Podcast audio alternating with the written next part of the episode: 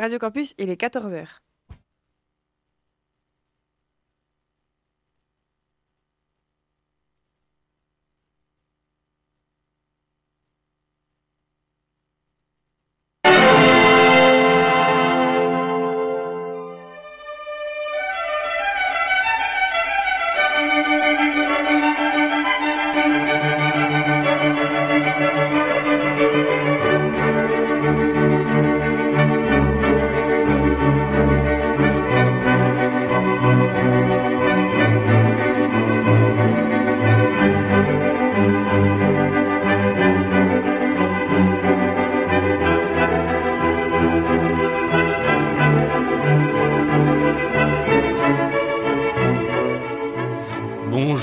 Toutes et à tous. Merci de nous faire le grand plaisir, de nous faire l'amitié de nous retrouver en ce samedi après-midi afin d'entendre une nouvelle édition, la 16e en l'occurrence, de votre émission consacrée au cinéma. Voici Cinéma Mété Comté, un programme produit et proposé par Christophe Dordain. L'émission a été préparée comme à son habitude par Christophe Colpart avec le soutien de Cédric Poulvorde et nous sommes ensemble jusqu'à 15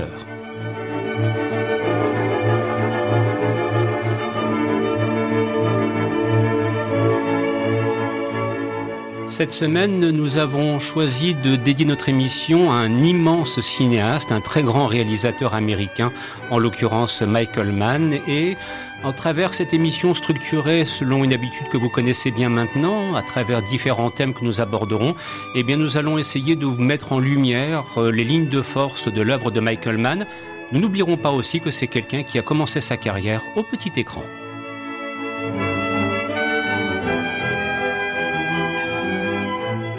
Et de commencer avec une œuvre maîtresse réalisée au tout début des années 2000. Voici Ali, interprété par Will Smith. Excellent après-midi à l'écoute de ce programme. Nous sommes ensemble jusqu'à 15h.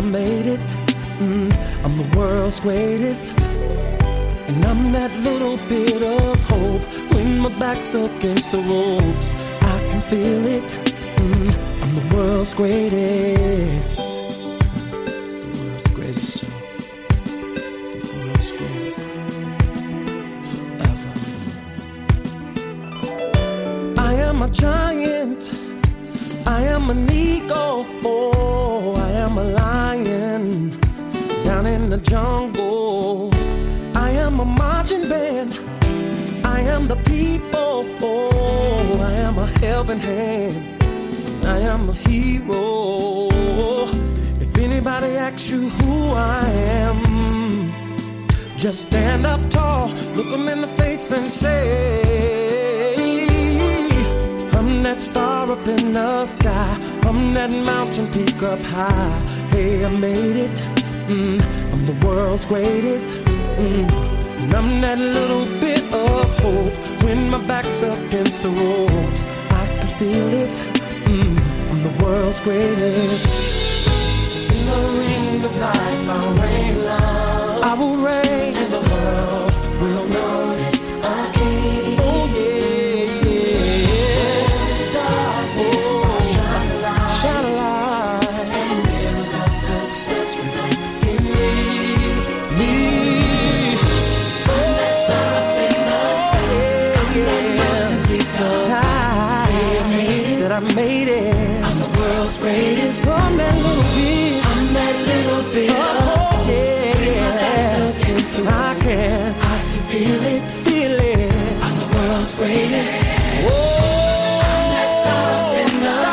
the sky. Oh, yes, I am. I done made it. And I'm that little bit of hope, yeah. Oh, when my back's against the wall, I can feel the world's greatest. I saw the light and next up in the of the tunnel. Even the gold at the end of the rainbow. The world's greatest.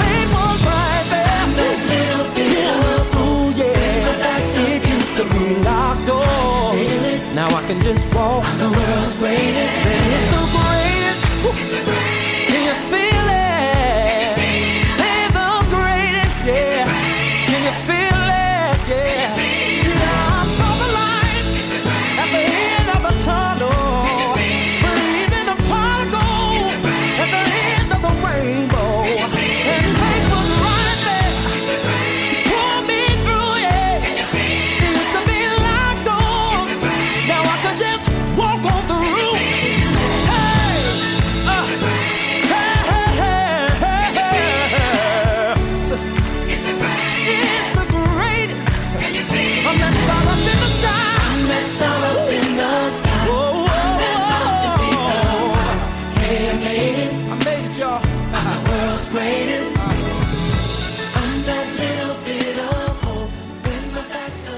Reconnaître que Michael Mann, pour ce qui est de constituer les bandes originales de ses films, c'est un véritable maître à chaque fois. Ce sont de pures merveilles qu'il parvient à dégoter pour illustrer les images magnifiques qu'il réalise. Et tel était le cas avec ce thème d'ouverture extrait de la bande originale du film Ali, qu'il réalisa en 2001 et qui est un des grands rôles de Will Smith, il faut bien le reconnaître là aussi. Sur ce, pour mener à bien ce programme, comme chaque semaine, j'ai la possibilité de m'appuyer sur une équipe de choc et en l'occurrence de retrouver avec grand plaisir Cédric Poulvord qui nous accompagne en ce samedi après-midi. Bonjour Cédric. Bonjour messieurs. À tes côtés, Christophe Colpart qui, comme je le disais en guise de préambule, a préparé cette émission. Bonjour Christophe. Bonjour Christophe, bonjour Cédric, bonjour à tous, je suis très content de vous retrouver.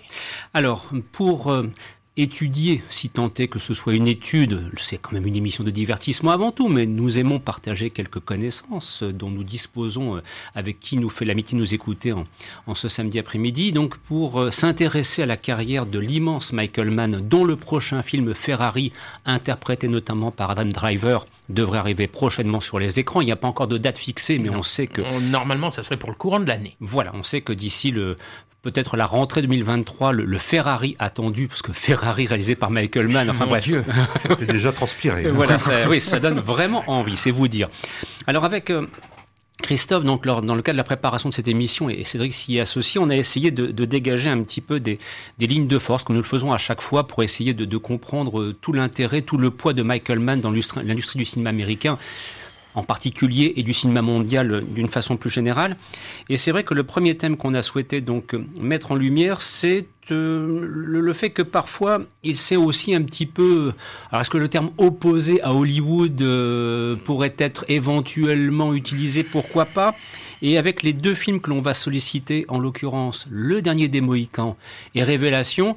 Il y a peut-être aussi cette idée d'un cinéaste qui est quand même en proie à un combat intérieur pour mener à bien ses projets dans une industrie hollywoodienne qui est peut-être un petit peu trop formatée à son goût, il faut bien le reconnaître. C'est ça, c'est que.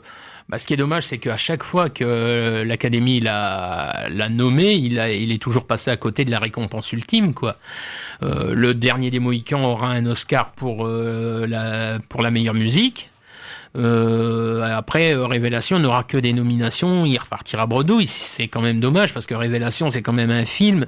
Quand vous voyez euh, le sujet, quand vous voyez l'interprétation magistrale d'Al Pacino et de Russell Crowe, euh, c'est un grand film. C'est un film d'une force. Tu peux me dire que c'est un chef-d'œuvre. Ah oui, oui, oui. Voilà, oui, il y a, oui, il y a une oui. séquence notamment où il y a une discussion entre Russell Crowe et, et Al Pacino dans un restaurant japonais. On se dit mais c'est pas possible quoi. Il atteint les, les niveaux de des grands cinéastes japonais, dont d'ailleurs bien évidemment, euh, enfin les, les références au cinéma japonais dans l'œuvre de Michael Mann, c'est une, une évidence. On en reparlera tout à l'heure.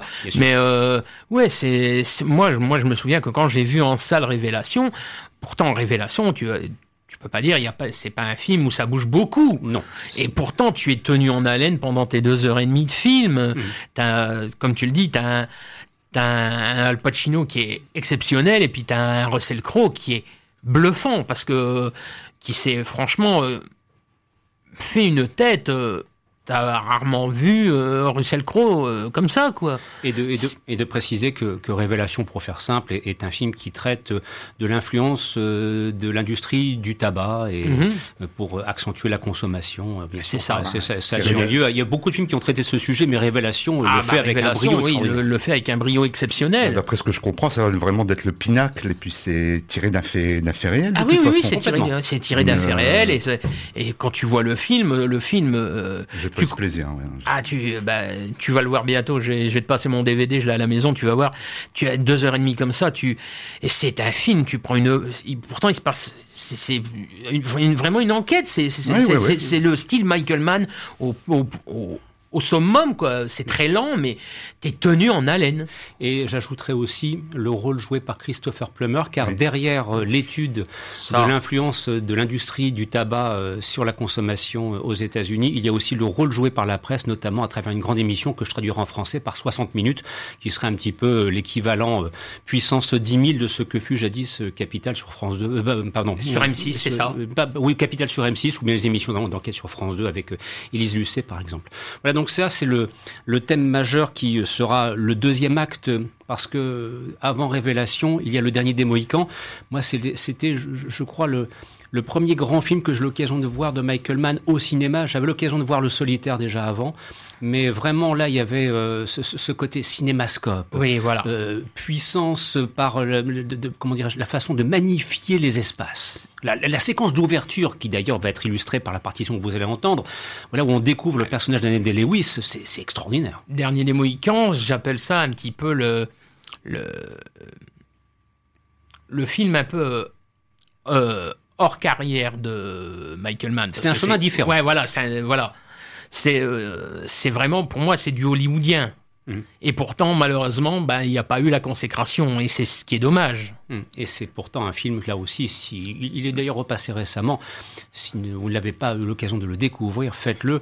Il est d'une puissance absolument extraordinaire. Phénoménal. Daniel Day-Lewis euh, est au sommet de au sommet de son art là. Tout Mais pour Michael Mann, ce qui est assez triste, ben, euh, comme le dit l'adage, euh, nul n'est prophète en son pays. Exactement. Aucune récompense, alors hors euh, États-Unis, il a été récompensé à plusieurs reprises. quoi. C'est ça. Et puis en termes de réputation, quand on évoque Michael Mann ici en France, enfin pour tout cinéphile qui se respecte, c'est immédiatement le respect qui domine. C'est Voilà. comme pour ça. David Fincher, puisque Voilà. il, a On sait été, que il a été célébré hier soir. quand vous voyez Mike- quand vous voyez le nom Michael Mann, que ça soit sur une série télé ou sur un film, vous savez que vous avez affaire à quelqu'un de valable. Et de préciser justement que la partie télévisuelle de la carrière de Michael Mann ne sera pas occultée, bien au contraire. Mais pour l'instant, nous plongeons dans l'univers historique du dernier des Mohicans et ensuite nous glisserons vers Révélation, que voici.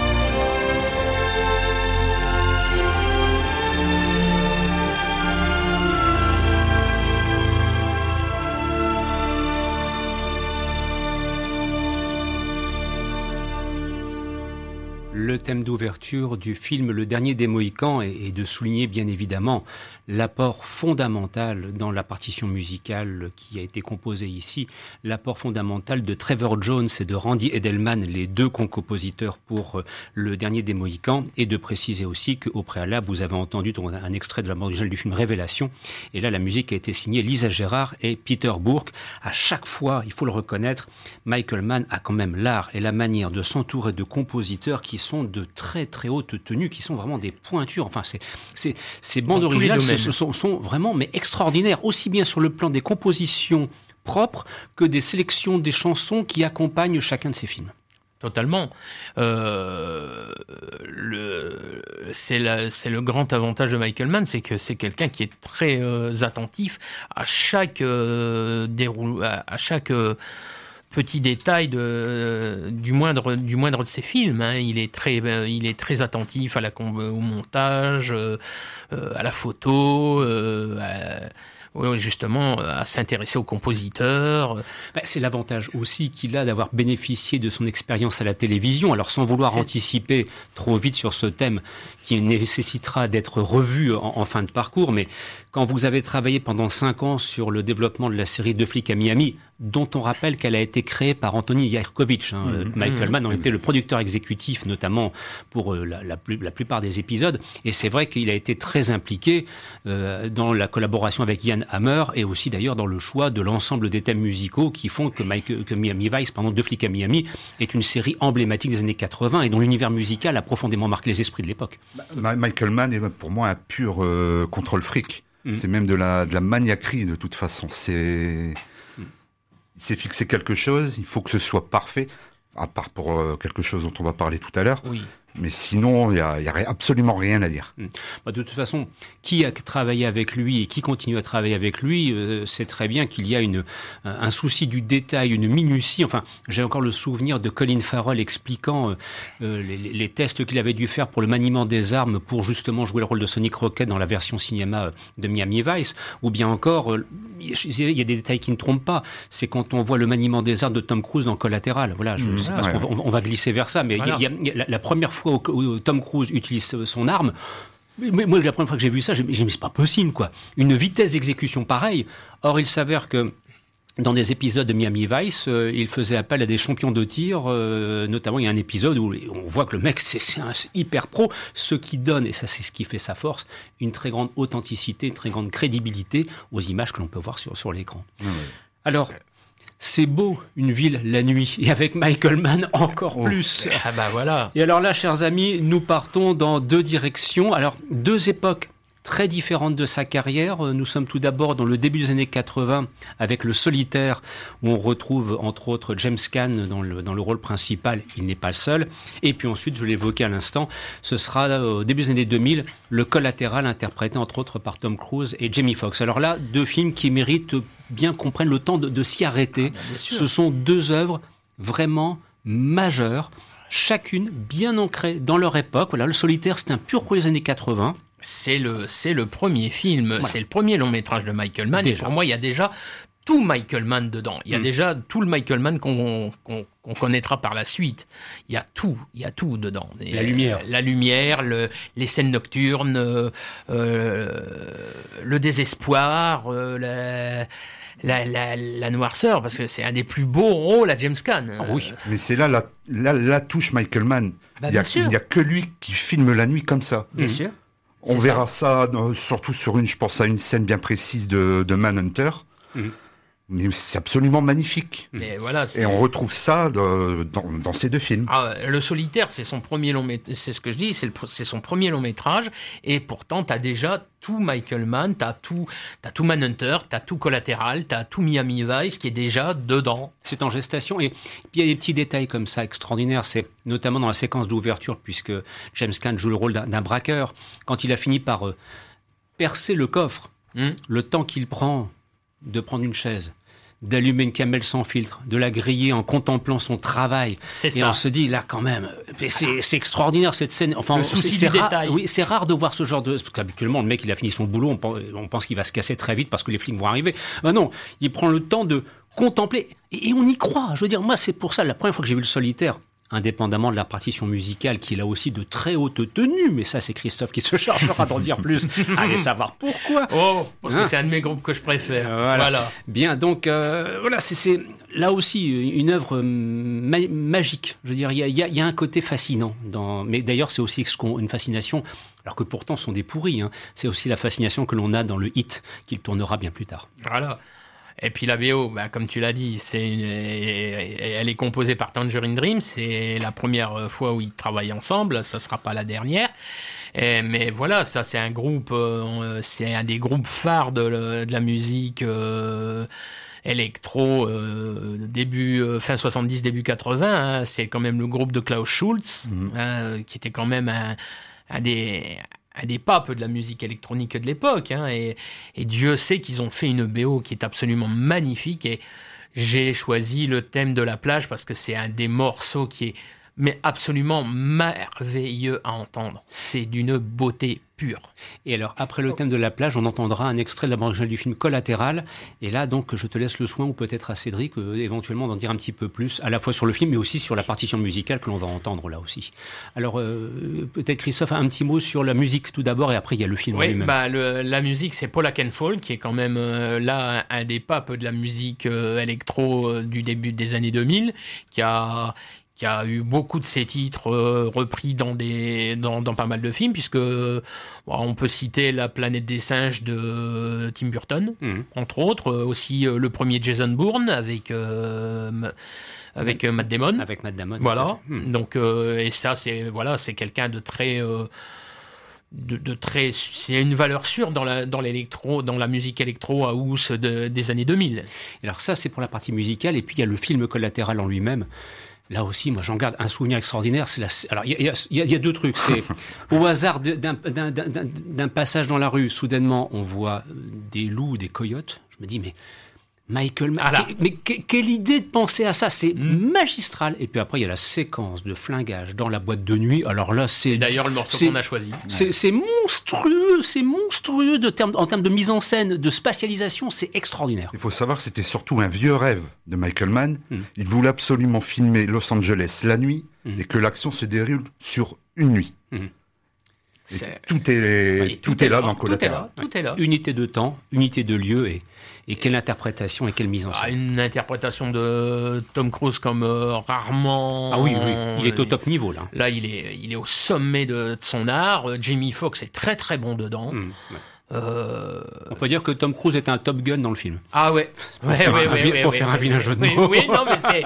Ouais, Mais, mais- mais vu, vu, le- vu le rôle qu'il joue dedans sur le costume d'un tueur, euh, je pense que je pouvais me, le- me l'autoriser. Mais là, encore une fois, le film a été nominé, euh, je lis, au Golden Globe, au BAFTA, au MTV euh, Movie Award. Je ne sais même pas s'il a remporté quoi que ce Non, soit. Non, non, non. Je n'ai non, pas le non, souvenir non, qu'il ait non, été non, non. récompensé. Voilà, Non, non, mais c'est ça, c'est- c'est ce que je dis. C'est aberrant. Euh, il faudra C'est ce que j'ai, qu'il y ait voilà. un jour, bon, Michael Mann euh, disparu. Ah oui, voilà. malheureusement. Bref. À titre posthume. quoi. Mais enfin, nous, on le dit alors, comme maintenant. hier avec David Fincher, un César d'honneur. Voilà. Nous, on le dit dès maintenant, c'est un géant, Ah Michael oui. Mann. Pour moi, c'est un artiste complet. c'est un artiste Pour moi, c'est complet, pas- tout à C'est fait. un artiste complet. Tout de suite, Tangerine Dream, extrait de la bande originale du film Le Solitaire, c'est la séquence de la plage, et ensuite Collatéral, et de vous souhaiter de passer un excellent après-midi à l'écoute de Cinéma Mété Comté sur Radio Campus Lille. Nous sommes ensemble jusqu'à 15h.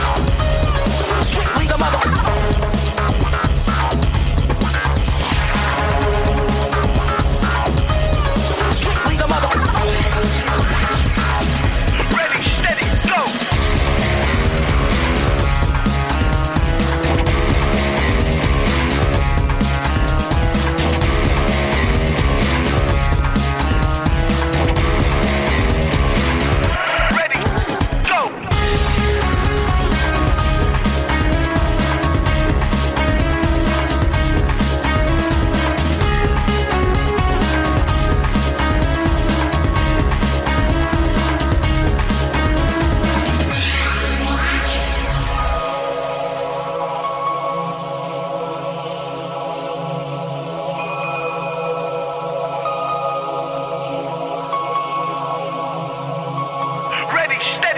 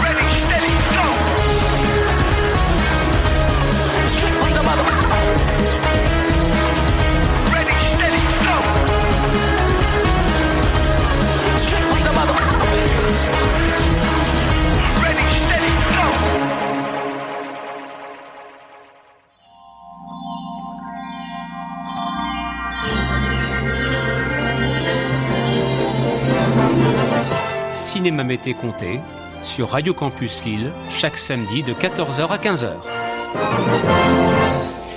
Alors, on vous le disait à l'instant, euh, le choix des partitions musicales par Michael Mann pour illustrer ses films sont d'une pertinence extraordinaire et tel est le cas avec ce que vous venez d'entendre à l'instant, signé Paul Oakenfold. C'est donc la partition que l'on entend, la musique que l'on entend dans la séquence de fusillade à l'intérieur de la boîte de nuit dans le film Collatéral et voilà, c'est, il faut voir le film, il faut mesurer toute la maestria dans la mise en scène, dans l'art de la maîtrise de l'espace chez Michael Mann, sous-tendu bien évidemment, soutenu aussi par l'interprétation des comédiens, sous-tendu par cet univers musical si particulier, et vous comprenez que Collatéral est un pur chef-d'œuvre. Voilà, c'est vraiment un film, si vous ne le connaissez pas, que nous vous invitons à découvrir, et pour qui le connaît, de se dire, bah, à l'époque, euh, Hit, euh, Révélation, Collatéral, enfin, à chaque fois qu'on allait voir un film de Michael Mann, on ressortait en disant, c'est pas possible, mais, mais comment il fait? Ah. et Comment fait-il à chaque fois pour pousser encore plus loin euh, et répondre à nos attentes? Ben, justement, on, y arrive. Voilà, alors là, maintenant, c'est le moment où nous entrons dans la cathédrale. La pièce maîtresse, 1995. Euh, je me revois encore au cinéma UGC, Cinécité de Lille. Pareil. Salle numéro 1, si j'ai bonne mémoire. Salle euh, numéro 9. Ah, ah, c'est plus petit. Euh, salle, numéro 1. moi, c'était la 1. Oh, et puis, et puis Hit. Et puis, et puis soudain, Michael Delaney qui sort du, du, du, du métro, et, qui prend l'escalator, qui emprunte la route. Et Waouh, et pendant trois heures, je pense que j'ai dû rester, mais, mais la bouche grande ouverte en disant Mon Dieu, que suis-je en train de voir? Ça s'appelle Hit. C'est Al Pacino, c'est Val Kilmer, c'est Robert De Niro, c'est Tom Sizemore, c'est Ali Sheedy. Enfin bref, le casting est extraordinaire. Ce film est, ça va faire 28 ans maintenant qu'il est sorti sur les écrans, c'est le film de référence, la pièce maîtresse, le premier film auquel on pense d'ailleurs pour dire, ben, vous voulez découvrir Michael Mann, tenez, prenez Hit. Puis après, on en reparle. Hein, Moi, à l'époque, je suis complètement passé à travers le film, mhm. mais complètement. Hein. Là, je l'ai redécouvert en Blu-ray il y a, peut-être trois ans.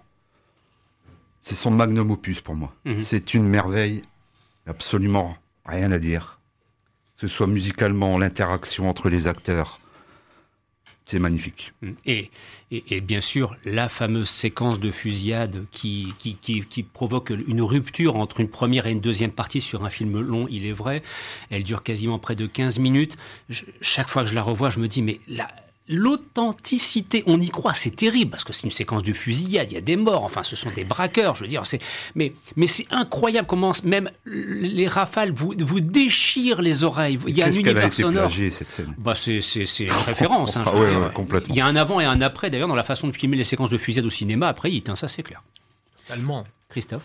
Euh, oui, je je suis content que tu cites Tom Sizemore parce que oui. on a appris une mauvaise nouvelle. Tom Sizemore ne va pas très ah. un gros un gros problème de santé. Il a été admis à l'hôpital et il est en il est entre la vie et la mort. Et c'est vrai que ah, voilà c'est quelqu'un que c'est quelqu'un qu'on oublie un, peu facilement. Mm. Alors, que pourtant c'est un très grand acteur. Hein. Ah bah, Moi c'est quelqu'un que j'aime beaucoup. Entre Hit et le Soldat Ryan. Euh, euh, pas uniquement. Non mais je pense à ces deux films parce que c'était à ce moment-là où vraiment il a connu un petit peu une, une espèce d'apogée dans mm. sa carrière. Et voilà c'est quelqu'un moi que j'aime beaucoup.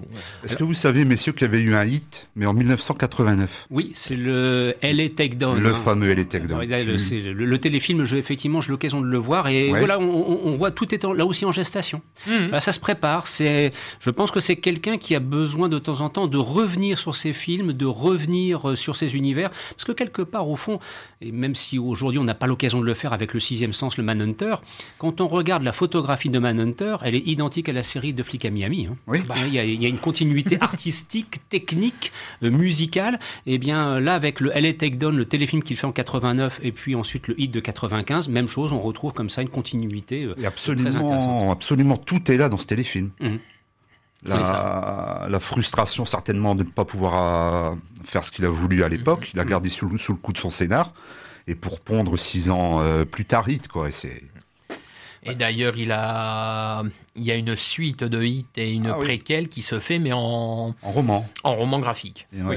Oui, C'était écrit par Mann, en 2022. Parce que là, envisager une partie film serait euh, complètement ridicule. Ça l'avait été pourtant. Oui, oui, Durant longtemps, hein, ça a été serpent de mer. Là, si c'est pour se retrouver confronté à du rajeunissement ou ainsi de suite, mmh, euh, vaut mieux pas. Non, Et puis je pense pas que je pense pas que ça l'intéresse de faire ce genre de choses. Non. Tel est donc le thème que nous vous proposons d'entendre, unique, la pièce maîtresse. On ne pouvait pas faire autre chose que de vous diffuser un extrait de Hit. Signé Brian Eno. Signé Brian Eno. Enfin bref, voilà. C'est ce, vraiment un, film. Mais moi, j'arrive même pas à, comprendre comment il arrive à faire ça. Quoi. Je veux dire, il y a vraiment des gens qui vous impressionnent au sens premier du terme, dont le talent irrigue le grand écran.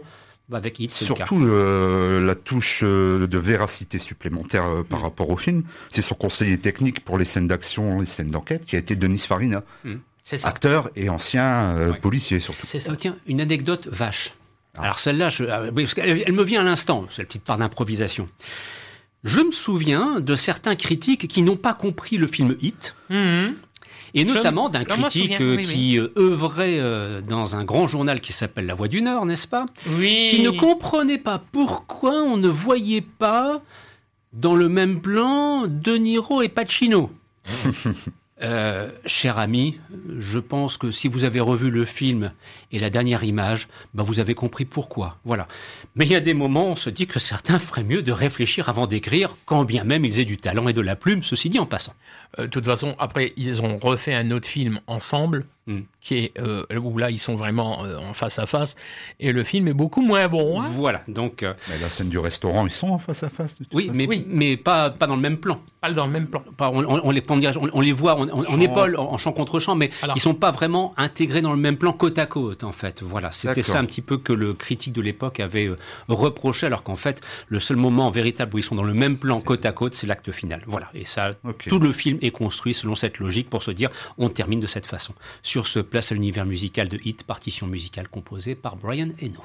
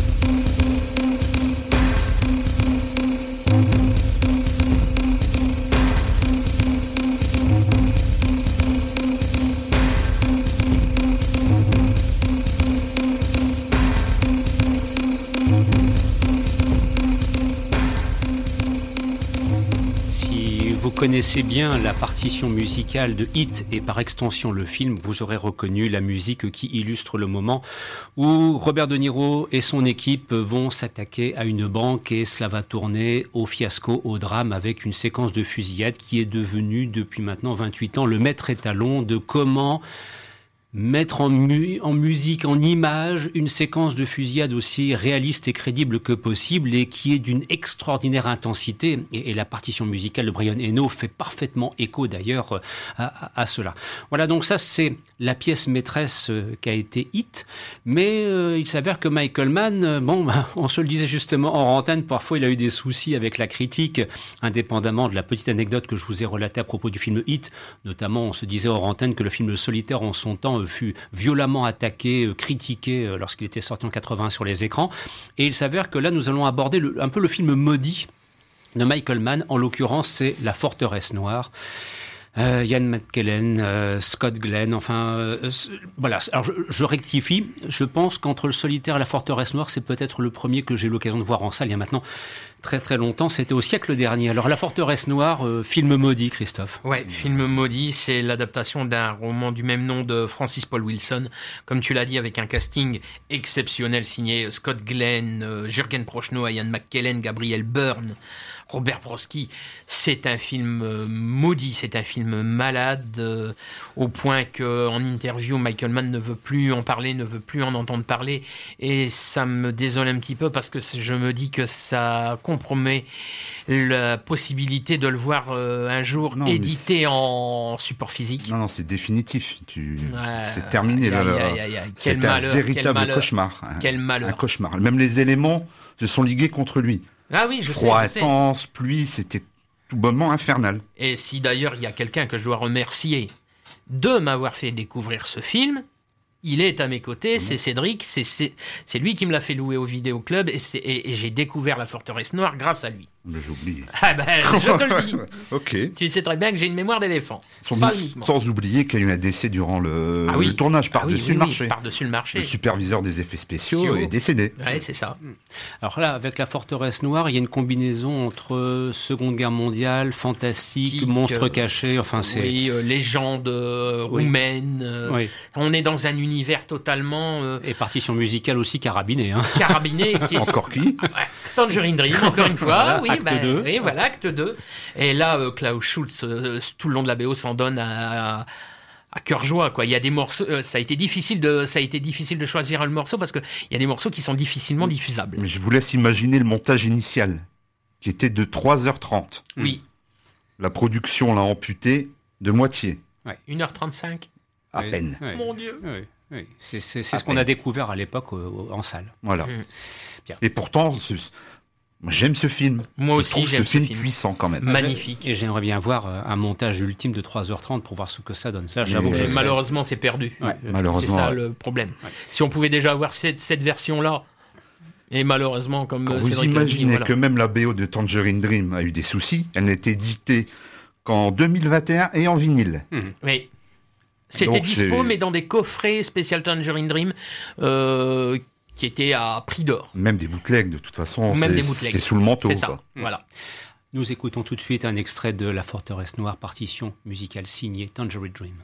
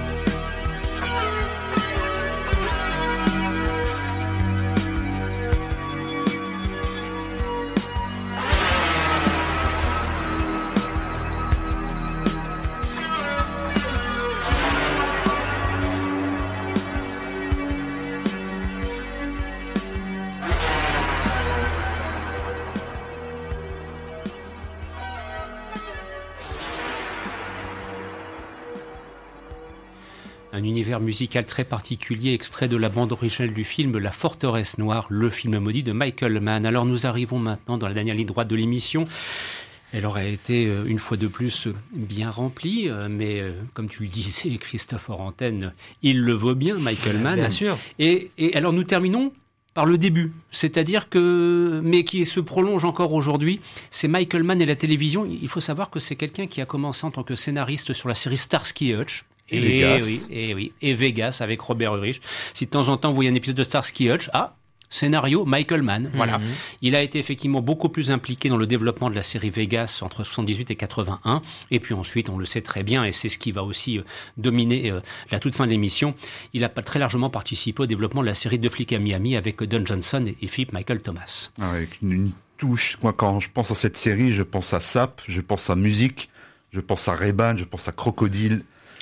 Com- euh, ce que tu m'avais dit, combien de- d'enveloppes pour les Pour droits chaque, d'auteur chaque épisode, c'était 10 000 dollars alloués à l'achat des droits des gros titres euh, FM de l'époque. Ce qui d'ailleurs a posé un énorme souci pendant très longtemps pour l'édition en DVD, mais ça, que depuis exactement. Elephant Film a, a proposé en version Blu-ray, et c'est un travail absolument remarquable. Donc ça, c'est pour la partie euh, Miami Vice, mais euh, aujourd'hui, c'est Tokyo Vice, Christophe. Tokyo Vice, oui. C'est une euh, série produite par Michael Mann. Il ne réalise que l'épisode pilote. Mais alors, quand vous voyez la série, vous voyez absolument euh, l'univers de Michael Mann. Tout, euh, tous les autres réalisateurs des, des- des épisodes qui suivent sont, euh, se sont clairement imprégnés de. Mais je pense que c'est le gros problème de cette série, justement, c'est qu'à part Michael Mann, le reste, c'est un peu... Ah, c'est. oui, il faut. Bah, c'est pas que c'est bas, c'est que. C'est une ambiance très particulière. hein. C'est l'histoire d'un ce qu'on appelle un gaijin, un, un américain qui part euh, Un étranger. voilà, qui part vivre là-bas, qui apprend le japonais, qui veut devenir journaliste euh, dans le plus grand journal euh, presse du, du Japon, qui doit euh, enquêter sur l'univers des yakuza et apprendre euh, les méthodes. D'accord. Alors, ça, ce sont donc les deux thèmes qui vont s'enchaîner. Vous allez me dire, mais lesquels les deux thèmes? Tout d'abord Tokyo Vice, et puis ensuite, on finira avec, euh, non pas le thème classique des deux flics à Miami, mais la partition musicale composée par Yann Hammer qui illustre les errances nocturnes de Sonic Rocket dans les rues de Miami euh, à, bord de sa superbe voiture. Enfin voilà, donc c'est, vous allez voir encore une fois musicalement, c'est, c'est prodigieux ce, ce qui a été conçu pour cela. Alors, la semaine prochaine, Christophe, euh, à toi l'honneur d'annoncer le thème, euh, parce que en plus ça c'est en lien avec l'actualité, donc très rapidement. Oui. Rendez-vous avec le plus célèbre des agents secrets, c'est-à-dire James Bond 007. mais avec un angle bien particulier qu'on ne manquera pas de souligner tout au long euh, de la semaine et c'est en lien aussi avec les concerts qui sont organisés au mois de mars notamment qui permettent de découvrir euh, l'univers musical bondien. Voilà, on vous laisse avec euh, Ça Tokyo sera Vice. sur les réseaux sociaux. Exactement. On vous laisse avec Tokyo Vice et Sonic Rocket dans Deux flics à Miami. Vous écoutiez Cinéma Mété Comté, une émission proposée par Christophe Dordain. Présentation Christophe Dordain, bien évidemment, accompagné de Christophe Colpart et de Cédric Poulvorde. Dans quelques instants, à partir de 15h, vous retrouverez Roxane pour l'émission des flips et des flops. Et on vous dit la semaine prochaine. Merci de votre et de votre attention. Au revoir.